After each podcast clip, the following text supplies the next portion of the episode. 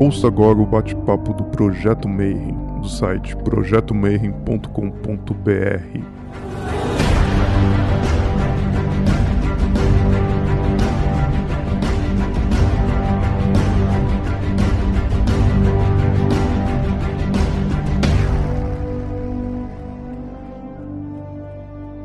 para quem é de bom dia, boa noite para quem é de boa noite, boa tarde se estiver assistindo isso aí depois, na ida ou na volta do seu trabalho, lá no YouTube. A gente está em 2020, a gente continua trancado em casa e fazendo nossos bate-papos Rodrigo tá pedindo, já deixa o seu like, segue o canal, todas essas paradas de YouTube.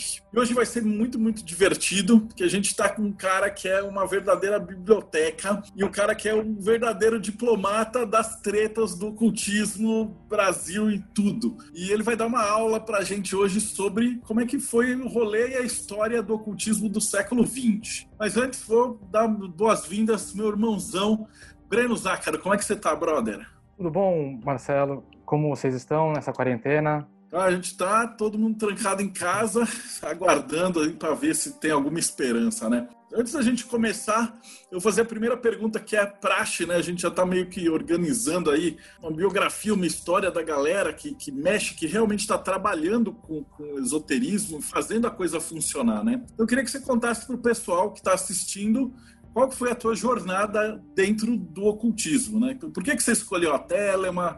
Como é que você chegou até aqui? A história, ela, ela conversa com o mundo pop dos anos 90.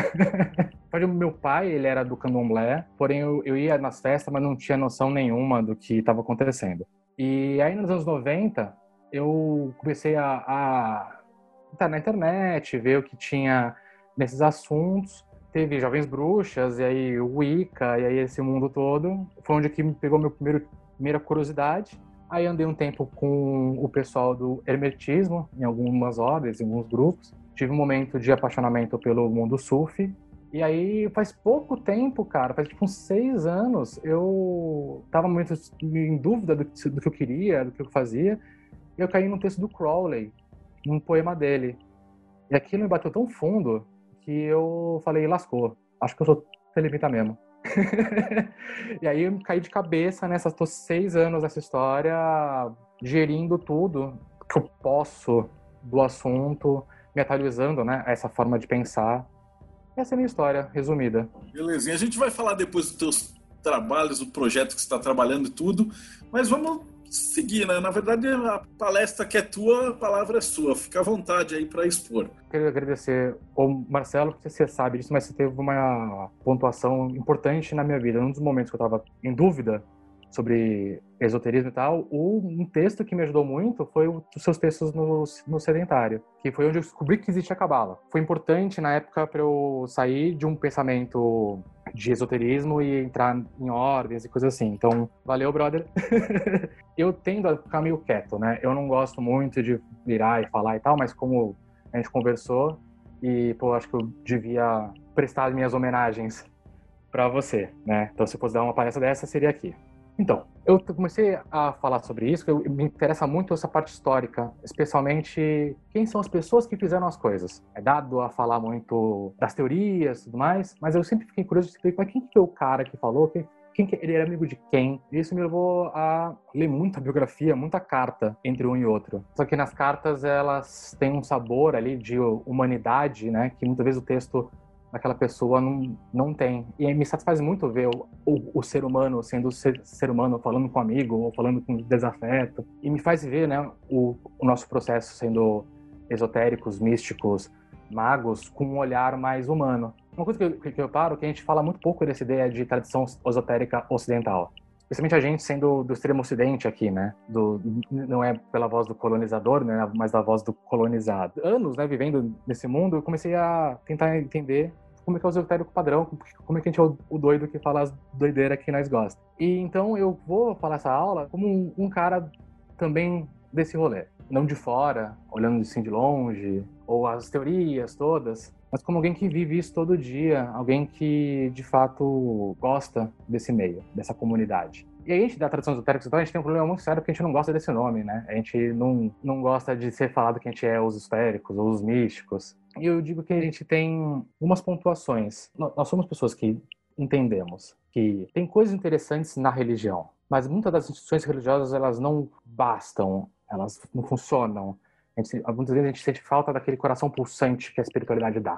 A gente olha para a ciência, a gente gosta da, da ciência, a ciência é legal, mas a, a racionalidade, aquele pensamento do homem do homem mecânico, racional, que a, tudo se resolve, a gente também não, não é muito fã. E a gente tem outra questão que a gente gosta muito, que é conversar com o pessoal do folclore, do povo, de ouvir a bezedeira, de ouvir a galera do povo que tem também as suas sabedorias. Então a gente vive nessa maçaroca doida, a nossa tradição esotérica ocidental, que a gente vive nesse, nesses três mundos, a gente vive na intersecção desses, desses três mundos. Tem uns que vão, que a, a iniciação vai levar mais para o lado, para o campo religioso, tem uns que vão ser levados mais para o campo acadêmico, tem outros que vão ouvir as vozes da terra e vão renovar aquilo, ou vão se entender. E então, como a gente vive nessa, nessa pororoca ali, entre um pouco lá, um pouco cá, e gostando da troca o tempo inteiro, e, e renegociando a realidade com todo mundo, e todo mundo é possível, e a gente pode discutir tudo, e criando nessas grandes teorias para unificar tudo. Então, eu não vou prestar só homenagem à academia, não vou prestar só homenagem à religião, não vou prestar só o pessoal do povo, eu vou prestar homenagem do que a gente é, que é o esotérico médio padrão, que gosta dessas coisas, o nerd desses rolês, que tem essa ânsia pela espiritualidade, a gente tem esse apreço pelos ancestrais e a gente gosta de ouvir o que a Terra tem a dizer. Tem, tem uma coisa que todo mundo concorda, né, a religião, a ciência concorda que quando olha para nós e fala, esses aqui são os doidos.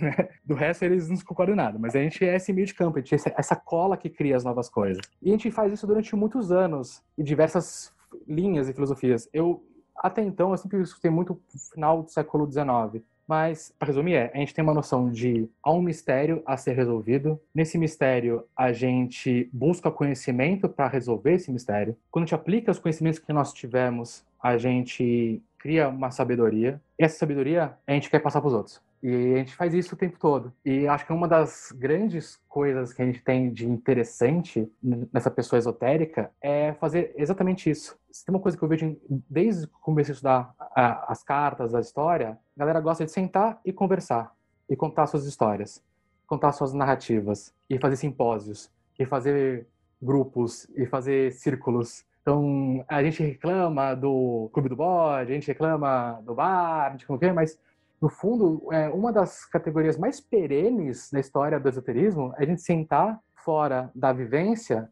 e debater e contar as experiências. Ah, e último ponto, como a gente faz parte também desse pensamento ocidental, a gente tem um, a gente tem um fator que a gente faz direto, que é, existe um autor, ele acaba tendo uma relevância. A geração seguinte critica horrores esse autor. Aí depois, uma galera revitaliza esse autor, depois de uns 50, 60 anos, rola um renascimento. Você pode pegar no papel e fazer a, continha e bate. Uma década atrás, todo mundo adorava o Israel Regardier. Agora está na fase de, de, criticar o trabalho dele. O que é ok, é legal, não tem problema.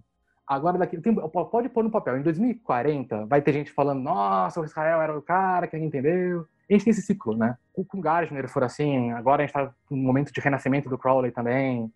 É, então, lembra disso. A gente tem esse jeito de funcionar que é tipicamente nosso. Então, vamos começar em, né, falar do, das fofocaiadas e do que aconteceu nesse nosso... E por que século XX? Porque a gente está em 2020. 20 anos de, de distância, dá para ter uma noção do todo ali da, da coisa, que quando a gente está no meio ali do fogo é mais difícil. A nossa história começa com as ordens herméticas, teosóficas e a maçonaria. Tem dois pontos. Uma é, eu não vou falar de Umbanda, porque eu não conheço muito bem de Umbanda o suficiente para somar. E o, e o Comino fez uma excelente palestra sobre a história da Umbanda que eu não tenho que acrescentar, só, só, só ouvi.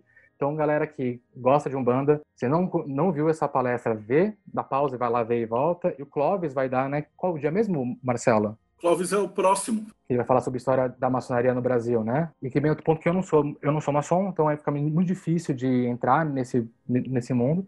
Embora maçonaria tá all over século XX e vai ser legal de ouvir também, estarei aqui também ouvindo. E todos esses assuntos casam. O hermetista padrão, ele vai na sua ordem, ele iria na, ele iria na maçonaria, mas tem dois pontos que são muito interessantes. E, e, também tinha o espiritismo, né, o espiritualismo todo, que também era moda no final do século XIX, começo do século XX. Então, essas pessoas, elas, elas cruzavam um lugar e outro, né? A gente tem essa coisa meio monobloco de ah, o maçom era só maçom, o teosófico era só teosófico, o espírita era só espírita. Mas é mais que sabido que o cara ia na, na loja num dia, ia ver uma palestra, que nem nós. Isso a gente não mudou nada. A gente vai num dia no outro, aí vai na, na vovó fulana ouvir o, o espírito falando, e esse pessoal dessa época era muito dada às estruturas mais hierárquicas de conhecimento, né? Havia uma ordem de conhecer as coisas e tinha uma, um trabalho muito grande com a estrutura, né? Bem nessa época, no começo do século XX, que a Golden Dawn teve o seu ápice começou a se espalhar nas versões menores dela, né, como a Estela Matutina, Alfa e Ômega, a Ordem da Luz Interna, é super um bônus da depois para falar, porque na minha cabeça a gente nunca parou de ser Golden Dawn, ela só quebrou e polinizou o século XX todo. No começo do século XX tem duas coisas, tem alguns fatores que são super importantes. Primeiro, era uma galera otimista com o hermetismo. Tem um livro chamado Light on the Path, que é para mim um resumo do pensamento da época. A galera achava que de fato eles tinham entendido a luz agora a coisa ia aí, eles estavam conversando com a ciência e a ciência estava confirmando as coisas, estava tendo a redescoberta do Egito e do Oriente, então, pô, isso aqui também linka com isso aqui. Já é uma época que as mulheres fortes do esoterismo, elas já eram super ativas, como todas as mulheres da Golden Dawn, a Annie Hornman, Florence Farr, a Anna Kingsford, são protagonistas, né? Bastante dessa época. Então, na Golden Dawn, metade das mulheres do teatro ali, que foram que aumentaram a dramaturgia, resgataram essa coisa mais grega de fazer as cerimônias mágicas. De galera toda, é, havia uma grande dúvida se o cristianismo, embora todos eram muito, muito dentro da cristandade, já havia uma grande briga com as crenças básicas do cristianismo. Vai se conectando, né? Porque, por exemplo, nos, é, na França, por exemplo, numa, numa das mesas brancas, a, entra um espírito cátaro e o Jean Bricot, que estava lá, falou: caramba, preciso voltar com os gnósticos. Aí começa a febre dos gnósticos. Você tem tá todo mundo ali se entendendo, porque né, essas, essas três linhas, né?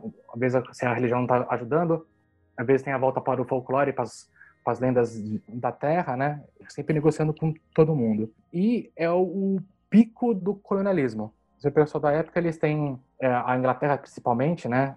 Mas todos eles ali eram tinham colônias e estava todo esse debate com as culturas exóticas do Oriente. E a gente tem pontos diferentes aí. Tem gente que olhava o Oriente como uma coisa exótica e tinha o pessoal, por exemplo, da filosofia e do hermetismo que olhava lá para o Oriente, embora eles tinham as opiniões deles, né, eles não, não entraram tanto na cultura local, era uma releitura daquilo para contar essas grandes histórias, eles diziam não, que as luzes estavam para o Oriente, tem que olhar para o Oriente. E era bem nesse clima que estava 1900. Esse jeito entra em crise, primeiramente, com a Primeira Guerra Mundial, que é um grande momento de pessimismo na Europa. Rola uma diminuição bastante desse otimismo, né? Existe uma busca de começar a ser diferente sobre as respostas, de como isso não vai acontecer de novo e tudo mais. E, importante, na teosofia já, já vinha no final do século 19 com século 20, a ideia da era de Aquário, que é estamos indo para o final do milênio,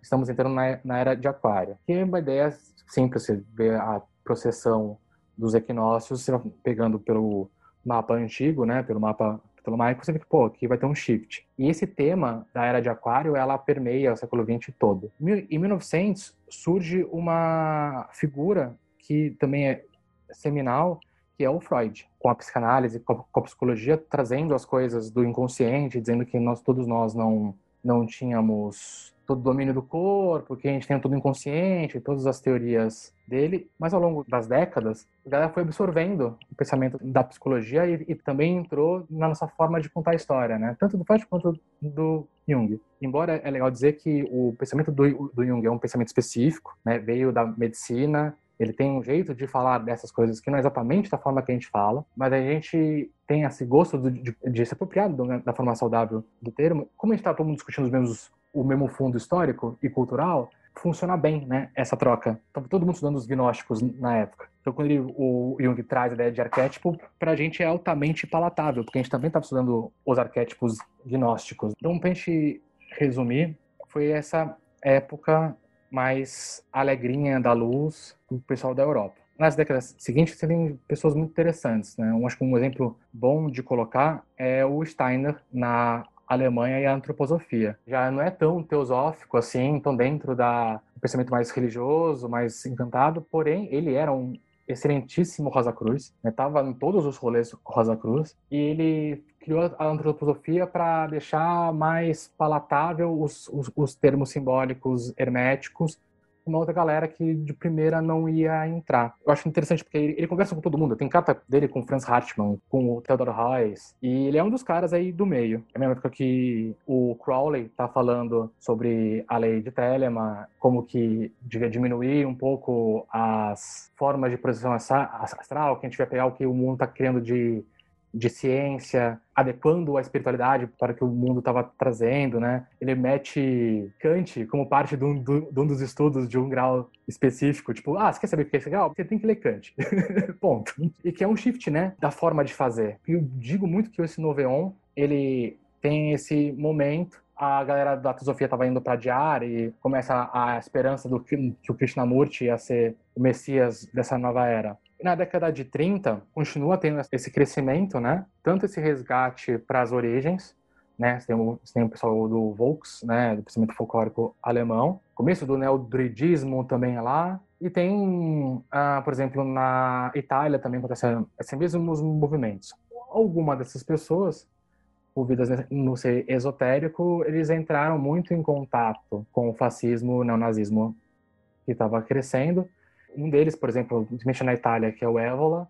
O Évola era um elitista, ele era um tradicionalista da escola perene, né, que é a escola que diz que existe uma verdade universal que sempre está dita em todas as escolas, né, e que as pessoas selecionadas elas iriam entender a verdade. E ele é um dos caras que promove o Musoka e o Mussolini depois que ele pega o poder só manda ele para casa do chapéu e caça todo mundo do, do rolê dele, e não só dele, todos os maçons e, e todo mundo nosso, né? É, e é uma época muito triste, né, essa época do fascismo até o final da guerra, porque muita gente do esoterismo sério morreu. O, o rapaz que falou do pessoal do Memphis Misraim, né, que ele é da linha do Robert Chamberlain, é, o mestre do Robert Chamberlain, ele tomou um tiro no meio da rua da França ocupada por um soldado nazi à toa. O Germer, que é o braço direito do Crowley, ele é preso pela Gestapo e tem todo um trabalho, a exegese dele de conseguir falar com o Sag no meio do campo de concentração. O que acontece é que a gente, então, a gente, essa primeira galera do hermetismo sério, que estudava, que tinha o preso pela passar a tradição né, neoplatônica que nós temos, ela meio que se lasca bastante. E a galera faz como sempre fez na história do esoterismo. A galera que sobreviveu, ela entra nos grupos mais firmes, né? Então tem um, todo um fluxo pra, da galera indo voltando para maçonaria e para algumas igrejas. A gente fala que na década de 50 é a época da, do retorno da religião, né? É, na década de 50 tem um fato que eu acho muito curioso. Primeiro que sim, tem uma coisa que é importante. Após a Segunda Guerra Mundial, os Estados Unidos vira a grande criadora de cultura mundial e o mundo começa, para de debater o hermetismo da, do jeito europeu de ser e começa a debater o jeito americano de ser, que é bem diferente. Você vai falando com o pessoal que é da Europa, é muito específico os movimentos, porque são muito ligados o tipo de rosacrucianismo da França é o tipo de rosacrucianismo da França. O tipo de rosacruz alemão é o típico rosacruz alemão. Eles são muito mais fechados nos, nos mundinhos. A galera da, da América, ela teve um, muito tempo de, do, do pessoal espírita funcionando lá, então eles têm outra, uma outra versão pro hermetismo. Um exemplo dessa, desse shift que a gente tem é no tarô. Né? Quando a gente, já, tem as duas formas de jogar tarô, né? que a gente chama de escola europeia, que tira o arcano maior e o arcano menor. E a escola americana que mistura os dois arcanos. E tem a galera debatendo isso durante a década de, de 50 e tal, porque são grupos né, que se conhecem, né? tem uma, toda uma migração, mas o jeito americano de fazer as coisas é levemente diferente. E que a gente acaba tendo mais essa influência até hoje em dia. Tem duas figuras que eu acho que para mim são importantíssimas na década de, de 50, que ninguém muito sabe da fofoca. Uma é a, a Marjorie Cameron, que era a, uma telemita da HP Lodge, que a HP Lodge foi a, a, beira, a primeira loja telêmica nos, nos Estados Unidos, né, capitaneada primeiro pelo W.T. Smith, que fazia as missas gnósticas na Califórnia, e depois pelo Jack Parsons, da série Strange Angels, que eu só não posso recomendar mais, porque eu adoro aquela série, o Limite é o bonzinho. E a Marjorie, ela, é, ela entra mais tardiamente no HP Lodge, ali não funciona por um, por um tempo, né? quebra-se a, a loja. A Marjorie era amiga de todo mundo do rolê beatnik. E o rolê beatnik, né, o Alan e toda essa galera do movimento beat, via ela como a mulher mística do grupo cult deles.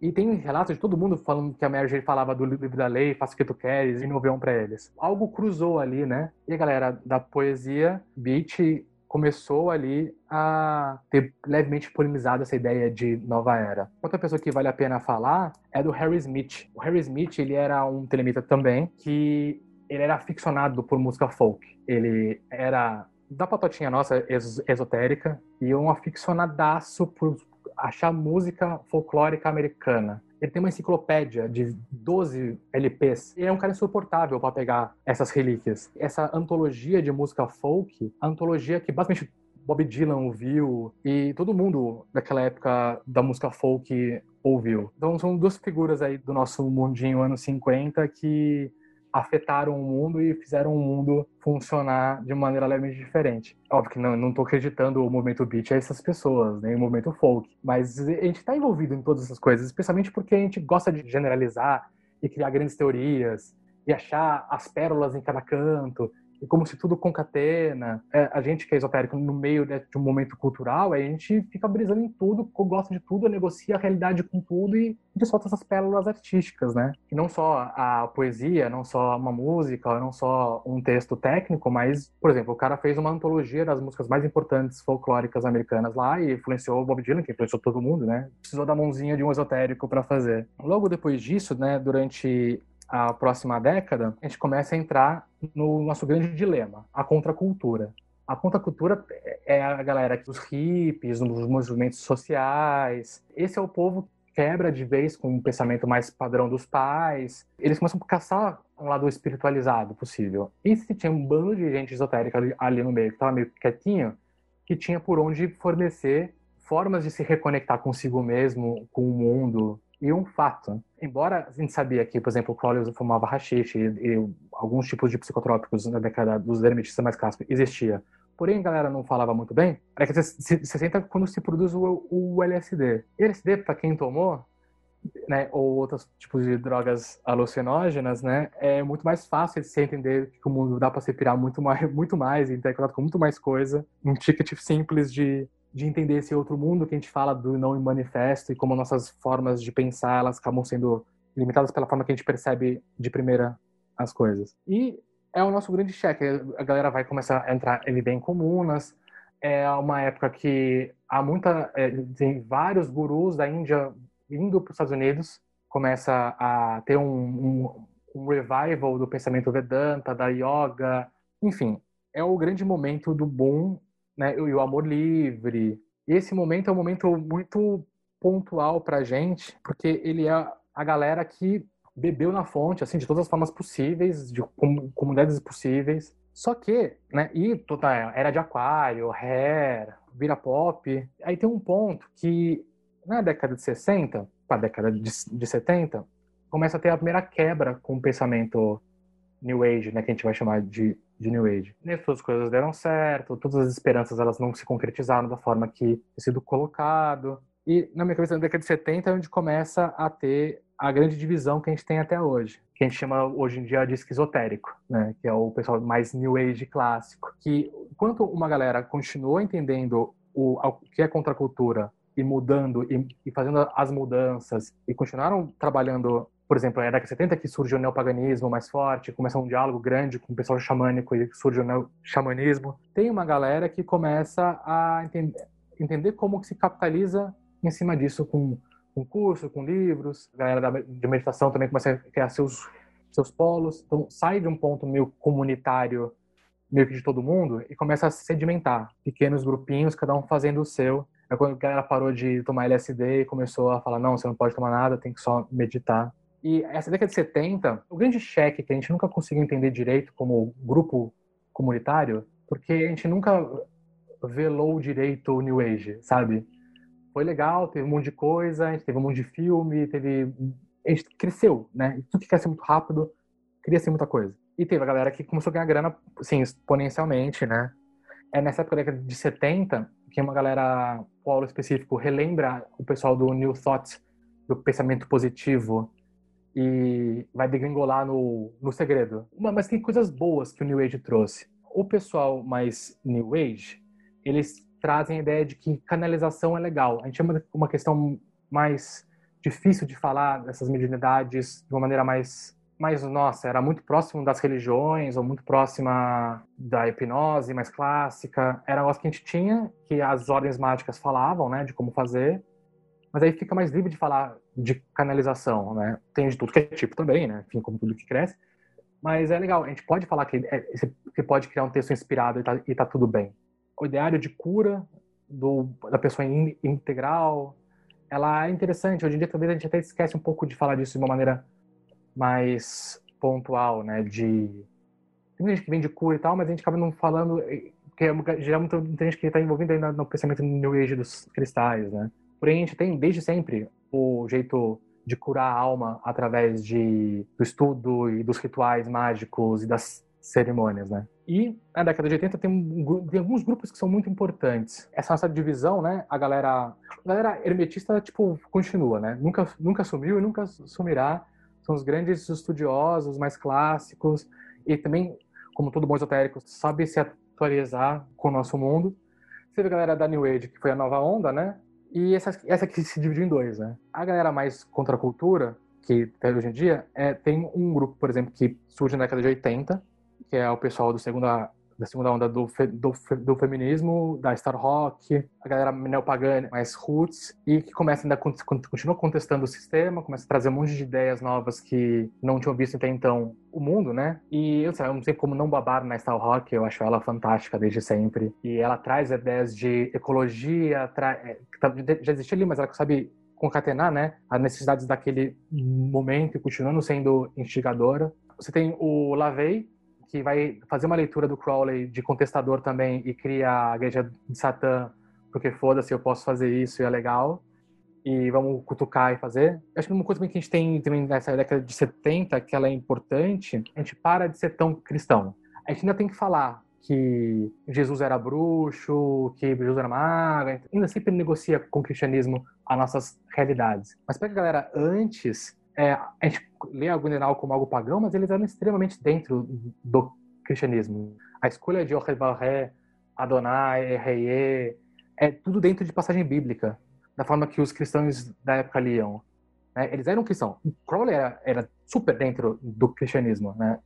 Não tem, é desassociável o autor do seu contexto. Mas gente, hoje em dia já não precisa mais estar tão colado. A gente a está já, já criando nossas próprias histórias sem sem precisar deles, né? Sem precisar deles, né? Ótimo, mas sem precisar ter que pagar pedágio o tempo todo. Você pode, você pode nascer pagão em uma família pagã. Olha que legal, sabe? Isso aí era raro antigamente. E, continuando a nossa história, a, tá, então, a década de 80 é basicamente... Tem galera que aprendeu como trabalhar com, com capital, tem a galera que continua fazendo as mudanças de cunho mais contra a cultura e tentando entender a ressaca do que foi a, os hippies e New Age. Na década de 90, lá no finalzinho dos 80, 90, surge uma ideia que ela. Ah, sim, a bruxaria com a Wicca ela cresce, né, da década de 80 até a década de 90, explode com Jovens Bruxas e Charmed, que é onde eu apareço. Mas é importante, né, porque surge um fluxo possível dessa, dessa galera esotérica aparecendo e criando. E falando com as novas gerações que é possível. E essa, e essa, e essa onda não terminou, né? As, as Witch Talk é a próxima geração que vai continuar fazendo e mudando tem um ponto que é muito interessante. Final da década de 80, começo da década de 90, surge os primeiros pensadores da magia do caos. E que a magia do caos é importante? Ela é a primeira resposta para a New Age. Temos práticos. Se eu não quero ser um hermetista que vai para a ordem, vai passar grau, vai passar pelas sensações e viver o meu drama de forma com os amigos e tudo mais. Se eu não quero é, ir para as vivências na comuna, eu não, eu não quero também ir ver workshops, enfim, que eu faço? Ele está criando um sistema novo, dentro, junto com o pós-modernismo, de você criar as coisas por si, você pode desconstruir tudo e colar junto, que é algo de super dentro do que todo mundo já fez, mas é uma primeira resposta, né, que tem para o pessoal New Age e começa lá nos anos 80, vai para os anos 90 como subcultura e agora a gente está vivendo o um momento que a magia do caos é exponencial, assim. E que mais? Na década de 90, também existem duas coisas que eu acho super interessante. Óbvio, um é a internet. A gente já gosta de se reunir. A gente já gosta de fazer simpósios e, e, e, e papear surge a internet, que é basicamente um grande fórum. Não à toa que tem N relatos de cyber religion e fóruns e não sei o que. A gente super se achou com os amigos do mundo inteiro para papear sobre as coisas que a gente sempre gostou de papear durante gerações. E trocar, e trocas, né? E, e vai surgindo as, as novas versões ecléticas de como fazer. Então, antigamente era muito mais difícil, né? Porque a gente não tinha acesso. Surgem novos tipos de especialistas, então o cara consegue estudar aquele assunto a fundo, sem fazer o, o pick cherry, né? em outros textos. E a gente continua sempre falando com a ciência, da, da, da nossa forma. A gente usa a ciência também como forma do, dos nossos discursos, né? E surge o problema, o, a questão quântica, né? A gente sempre falou de quântico e agora também é a, é a grande moda de falar de quântico. Né? A gente nunca falou de quântico na real, a gente usa a ideia para falar de informação, enfim, mas aí com tudo que cresce vira aquela coisa. O galera do quântico mudou, mudou de time, né? Começou a virar coach. Mal aí, desculpa falar assim. Então, esse é o meu relato. E a gente está hoje dia somente debatendo esses novos momentos de como fazer magia. A gente nunca perdeu a forma clássica, a gente sempre teve, pontualmente, em todas essas décadas, alguém ensinando alguém, que ensinou alguém, que ensinou alguém. A gente nunca perdeu a necessidade de mudança, então a gente sempre se contextualiza, a gente sempre, e sempre, a gente sempre é cético para tudo né? A gente é cético com ciência, a gente é cético com todas as coisas, porém sem, sem, sempre em negociação, né? Ah, tem um fato, eu sei que passa um pouco de 2000, que é o 2012, né? 2012 é um ponto, é um ponto único, que não aconteceu nada em 2012. Várias pessoas que estudavam, que tinham certeza que 2012 ia ser alguma coisa pontual, estão tendo que se rever. Tem uma galera desencanando e, e, fazendo outras coisas. Teve uma galera que tá voltando para o grupo de mudança. Tem uma galera que tá ficando paranoica de aconteceu só que só eu que não percebi. E assim foi. Ah, e último ponto, interesse acadêmico. A gente está vendo um interesse real acadêmico aparecendo para estudar esoterismo como um objeto. Óbvio, da forma que a academia sempre faz, né? Que é um objeto científico, a partir de teses, a partir de teorias tem o Fofo do Harengraf, que eu, tudo que ele escreve eu leio. Tem uma galera a, a veras indo em biblioteca e retraduzindo. E, então, a academia entender que a gente existe não como o aquele meme do meio elefante, meio pinguim, saca? Quem foi que fez isso? É um negócio que eu também não sei para onde que a gente vai de novas coisas que vão acontecer. Tá sendo de texto pra cacete, de versão transcrita de latim, de texto esotérico de Grimório, então o futuro vai ser lindo. O que eu acho que a gente não pode resumir do que a gente é. é eu vou citar o Yao 131, é um cara legal, que é nós somos místicos, nós procuramos soluções às nossas dores dentro e fora. Nós somos cientistas porque nós gostamos de fatos. Nós somos céticos porque a gente gosta de também não gostar de, desses fatos. Somos filósofos porque a gente gosta de classificar, teorizar, e criar ideias. Nós somos epicurianos porque gostamos de unificar as coisas junto com o nosso sentido. Somos filantropistas porque a gente não, não se contém só em deixar para gente o conhecimento, a gente tem uma necessidade nossa de passar para os outros a, a, sabedoria e o conhecimento que a gente vai adquirindo. Somos sincréticos, a gente escuta a voz de todo mundo, né, de todos os rolês. Não tem uma pessoa esquisita que a gente não para para olhar, ouvir e ouvir a narrativa que ela tem para contar e somos ecléticos, porque a gente acredita no fundo que todo mundo tem um pouquinho de verdade essencial. Só dá mais cinco minutinhos para entender como essa teoria toda funciona. E é isso. Eu tenho algumas perguntas, na verdade não é meio pergunta, é uma colocação, porque a academia nunca vai levar, levar o esoterismo a sério. Porque por conta da, da, da academia, enquanto não se provar que existe algum tipo de incorporação, você caminha, caminha, caminha, caminha, caminha, e você vai chegar no tipo, mano, AWOS não existe, o Crowley inventou essa parada. Mas tá tudo bem. Você convence a academia disso? Não precisa convencer. É, eu tenho uma história que eu acho linda, que é havia um monge andando na rua e aí tava vendo dois vizinhos brigando. E eu ouve o primeiro vizinho falando, né? Ah, sim, meu vizinho fez A, B, C, D. O monge olha e fala: Você tá certo. Outro da cerca fala: Mas como você tá dando razão para ele? Você não viu a minha versão? Aí fala a versão dele, blá, blá. O monge olha e fala: É, você tá, você tá certo. Aí uma terceira vizinha que estava longe vira e fala: vocês não podem os dois estar, não pode os dois estar certo. a monja olha pra terceira vizinha e fala: Você tá certo. Sabe? A gente não precisa necessariamente. A gente tem que ter diálogo com a ciência e ter diálogo com os religiosos, mas a gente tem que ter, a gente tem diálogo com a gente, que é a comunidade que existe. Né? Então, assim, se eles não querem entender incorporação, tá tudo bem. A gente vai falar entre a gente de, de incorporação e tá beleza, sabe? E tá bom. a gente pode se bastar também. Uma pergunta do Diego Zangado para você. Ele falou assim: qual a influência do Pascal Bever, Beverly Randolph nessa galera do começo, meio do século XX? O Pascal ele é um Rosa Cruz importantíssimo. Ele é um cara dos Estados Unidos, Rosa Cruz, e é um dos primeiros caras que versa claramente sobre magia sexual e as energias sexuais. Ele constrói a, a escola Rosa Cruz dele, que é excelente. E ele tá em diálogo com todo mundo. Ele fala com, com Jennings na Inglaterra. Você tem uma noção, a Blavatsky, ela tinha o horário do dia dela, tipo uma quinta-feira à noite, que era o horário que ela e o Randall iam com seus cantos conversarem astralmente. Ela não permite que ninguém atrapalhasse ela eventualmente os dois brigam, mas o Pascal ele é o cara que começa a falar publicamente de que existe uma energia sexual que dá para utilizar. Ele é altissimamente influente com o pessoal do século X, século XX, que está começando a falar sobre energia sexual de uma forma mais mística. A gente começa a ter esse diálogo mais profundamente sempre teve, mas fica mais claro, né, alquimia sexual, entra OTO no meio, entra vários grupos que estão debatendo exatamente como que funciona essa energia sexual.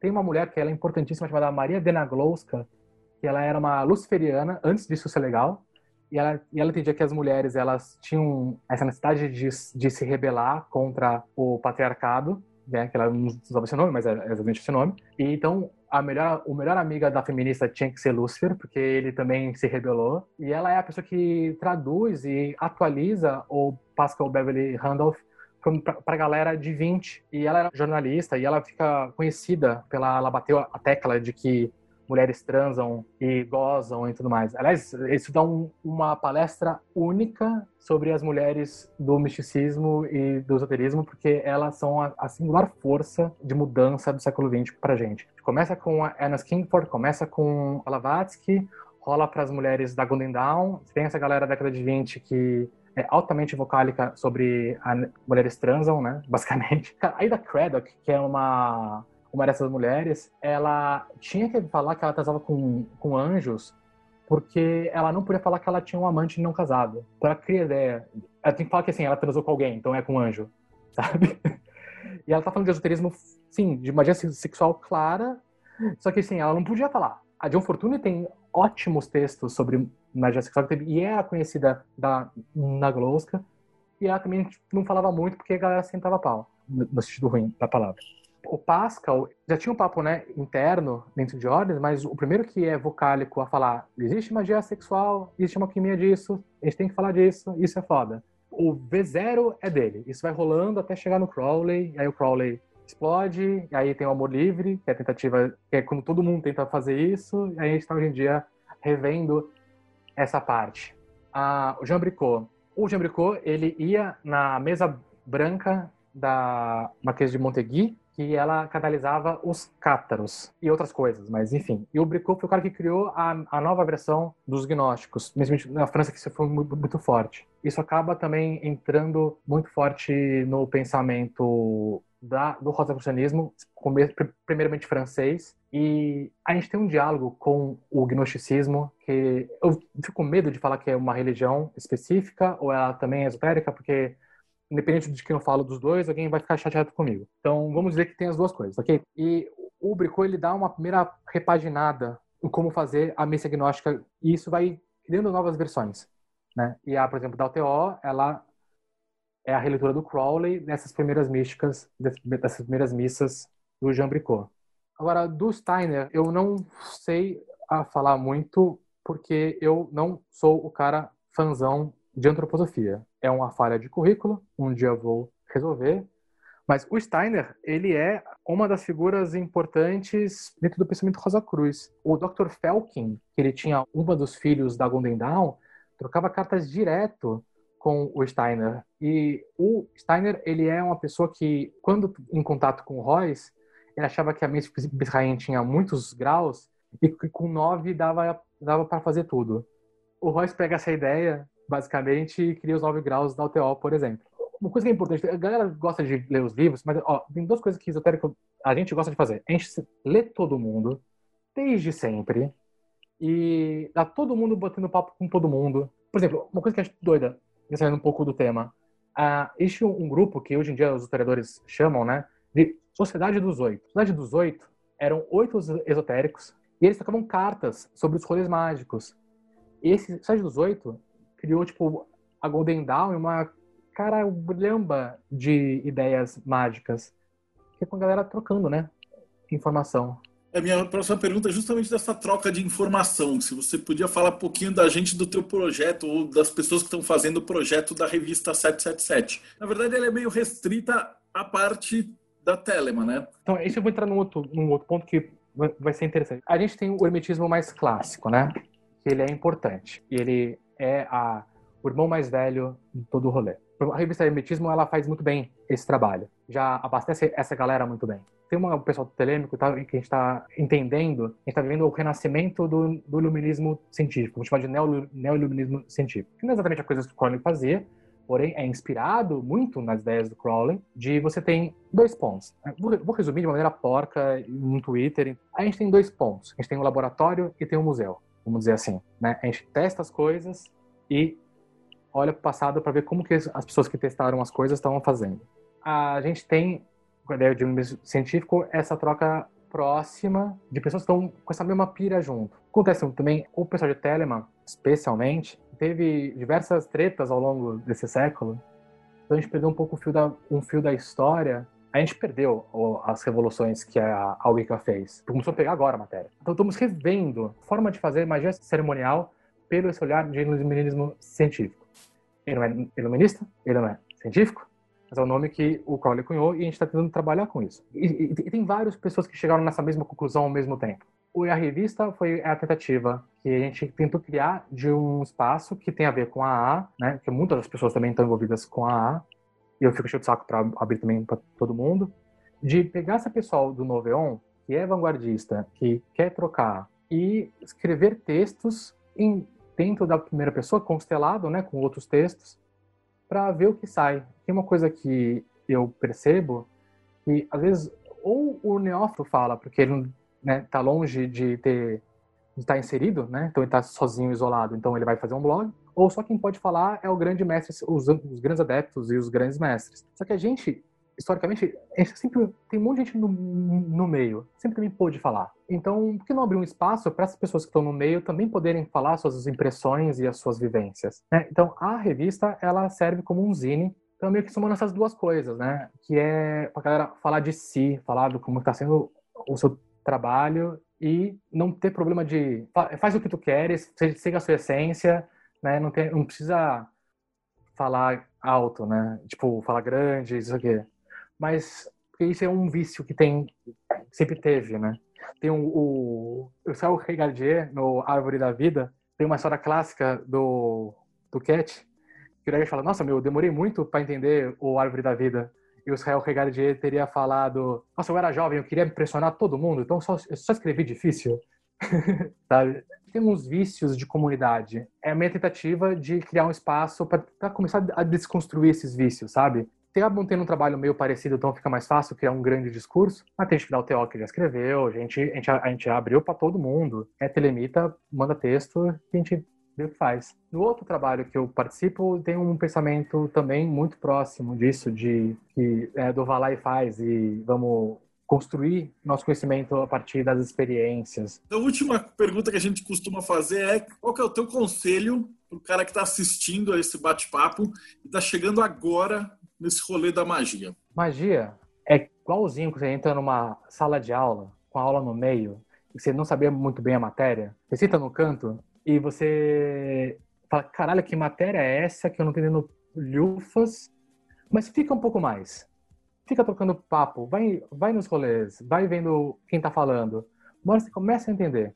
E, eventualmente, quando você percebe, você está falando com os outros sobre esse assunto, como que esse mundo funciona. Não se assuste a gente vive num ponto que tudo que é chamar sua atenção na internet é um grande ponto de atenção e existe uma ansiedade de escolha muito grande. Hoje em dia, todas as boas ordens estão têm site, todas as ordens qualquer coisa também tem site, todos os grupos bons têm site, todos os grupos qualquer coisa têm site. Tem muita coisa. Isso pira a cabeça porque você tem duas opções, fica fácil. Você vai numa, não gostou, vai na outra. Você tem 100 opções possíveis, uma Wikipédia de opções possíveis, te gera uma ansiedade que parece que tá tipo no supermercado com 35 sabão em pó, e se não achar o sabão em pó certo, suas roupas não vão ficar boas. Então, eu comecei nos lugares mais inusitados. Eu já fui em vários grupos que eu hoje em dia não, não recomendaria, mas eu aprendi em todos, soube também sair, na, sair nas horas certas e eu vejo meus diários antigos, mágicos, e o conhecimento se, se acumula. Então, escolhe um lugar e vai, e seja feliz. Quando para de ser feliz, vai para outro lugar. Acho que esse é o melhor conselho que eu posso dizer perfeito para fechar com chave de ouro. Então, cara, Breno, brigadão, foi uma explicação assim sensacional, pontual e legal porque ela vai se entrelaçando com várias coisas que vários outros palestrantes falaram. Então, se você assistiu aqui, gostou de um trecho que o Breno falou e tal, Aqui embaixo na descrição a gente vai pôr link para eh, outras pessoas que também falaram com mais profundidade de cada um desses personagens, né? Então um pouquinho da maçonaria, né? O Mingardi falou da história da maçonaria. Então a gente teve o Ivan falando da história do rito de Memphis Misraim, o Aloysio falou da, do martinismo e tal, e aí dá para se aprofundar, porque é um papo assim que vai para muitas e muitas horas, né? Então, Breno, brigadão de coração, foi sensacional a tua palestra. Você quer fazer últimas considerações? Quero sim, uma só, senão o pessoal vai me matar em casa, como o pessoal diz. A gente vive no melhor momento telêmico do Brasil.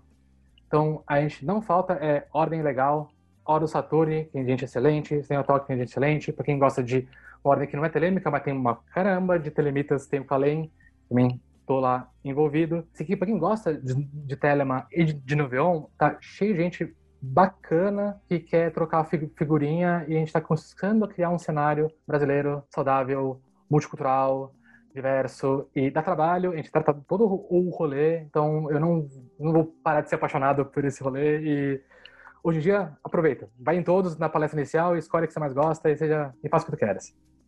Maravilhoso. E para você que estava assistindo a gente até agora, não esquece, dá o seu like, segue o canal e a gente se vê no próximo Bate-Papo Mayhem.